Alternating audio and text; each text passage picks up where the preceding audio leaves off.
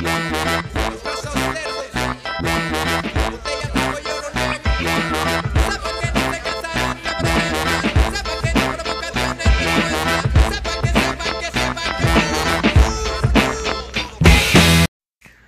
a todos, buenos días, buenas tardes y buenas noches.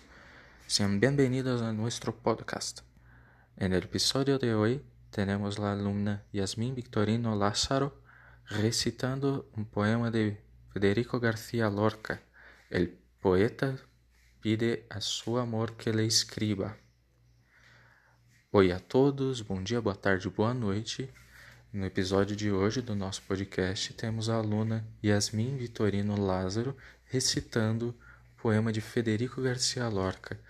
El poeta pide que pide a seu amor que le escriba.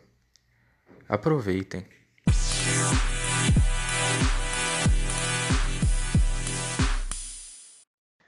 El poeta pide a su amor que le escriba. Amor de mis entrañas, viva muerte. En vano espero tu palabra escrita y pienso, con la flor que se marchita, que si vivo sin mí, quiero perderte. El aire es inmortal. La piedra inerte ni conoce la sombra ni la evita. Corazón interior no necesita la miel helada que la luna vierte. Pero yo te sofrí. Rasgué mis venas, tigre y paloma, sobre tu cintura en duelo de mordiscos y azucenas. Llena pues de palabras mi locuras o déjame vivir en mi serena noche del alma para siempre oscura.